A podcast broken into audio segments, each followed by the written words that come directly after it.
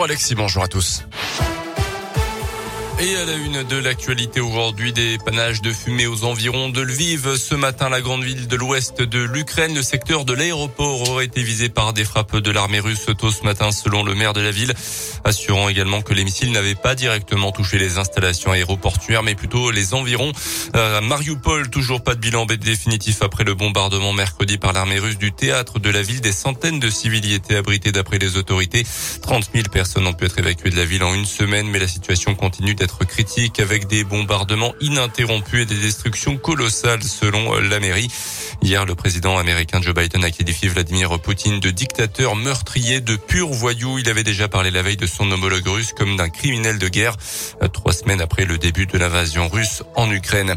Réforme du RSA, simplification de l'hôpital et retraite à 65 ans. Emmanuel Macron a dévoilé hier après-midi son programme en vue du premier tour de l'élection présidentielle le 10 avril. Le président candidat évalue le coût de ses propositions à 50 milliards d'euros d'ici 2027. Une pâle copie de mon programme a réagi dans la foulée la candidate du Parti des Républicains Valérie Pécresse. Dans le reste de l'actu, après le recrutement de 70 médecins par le département, la Saône-et-Loire va tester une nouvelle méthode pour tenter de lutter contre les déserts médicaux. Cette expérimentation déjà présentée au ministère de la Santé va permettre à des médecins remplaçants de s'installer pour une durée de six mois dans un secteur dépourvu de praticiens et disposant d'un cabinet libéral ou d'une maison de santé pluridisciplinaire vide. À ce jour, la réglementation ne permet pas à un médecin remplaçant d'exercer dans une commune s'il n'y a pas de médecin à remplacer justement. Cinq jeunes médecins venus de Lyon sont attendus en Saône-et-Loire le mois prochain.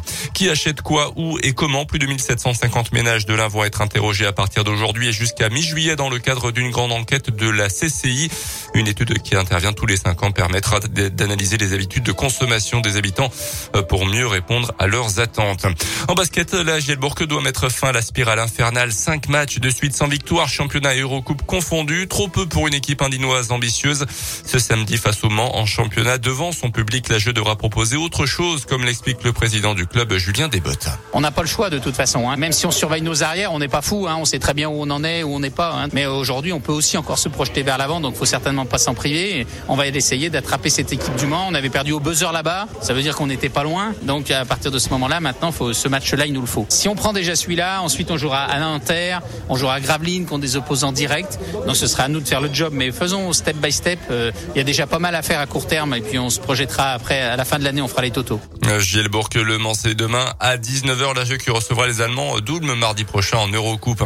On termine avec du foot et Lyon qualifié pour les quarts des finales de la Ligue Europa. Hier après son match nul un partout contre Porto. Hier soir, les Lyonnais avaient emporté 1-0. Monaco éliminé par Braga. Qualification également de Marseille face aux Suisses du FC Ball.